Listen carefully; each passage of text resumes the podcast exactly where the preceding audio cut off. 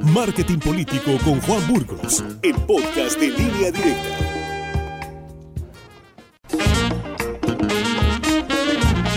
Vamos a acelerarle a- al Ferrari de Juan Burgos. ¿Cómo estás, Juan? Muy buenos días.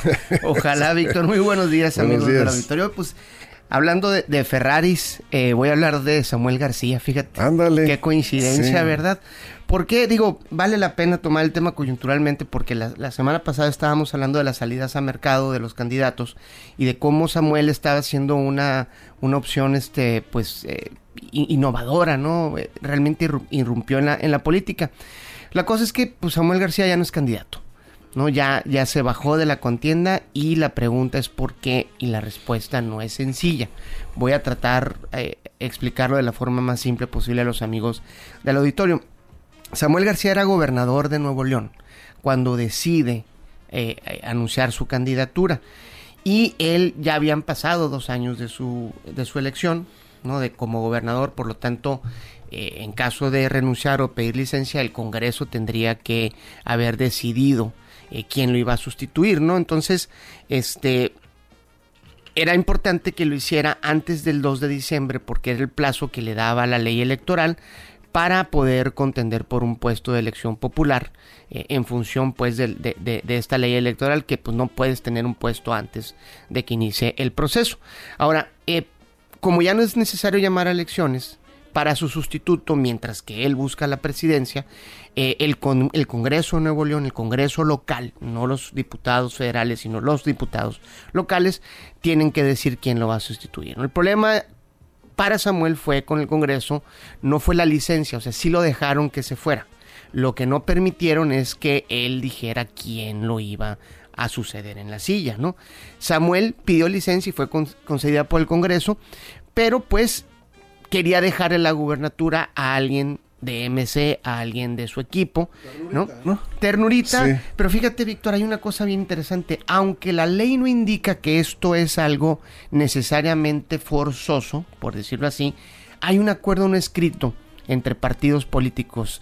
Es decir, si tú eres del PRI o del PAN y pides licencia, típicamente se tiende a dejar a alguien del PRI o del PAN en la silla después de una licencia, pero Samuel tenía un ambiente muy enrarecido en Nuevo León con la oposición.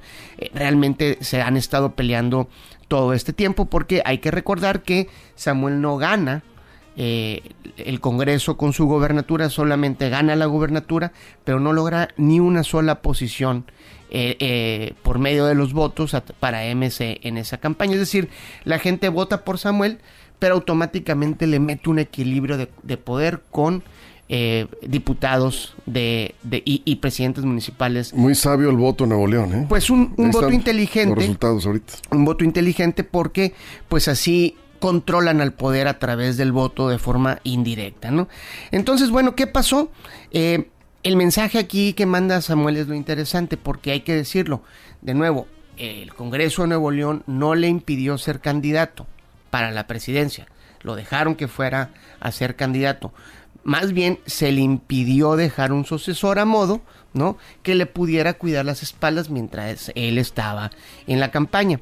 Entonces Samuel de- decidió jugar a la segura. Es decir, no se animó, Víctor, eh, a dejar Nuevo León para la aventura del 2024. Y la pregunta que todo mundo se está haciendo es ¿por qué?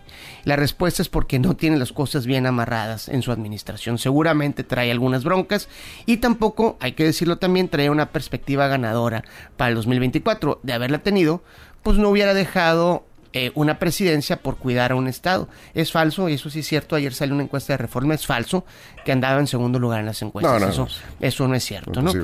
Pero bueno, eso no quita, Víctor, amigos del auditorio, la irrupción que lograron Samuel y Mariana. Esa dupla. Esa dupla está muy, muy interesante.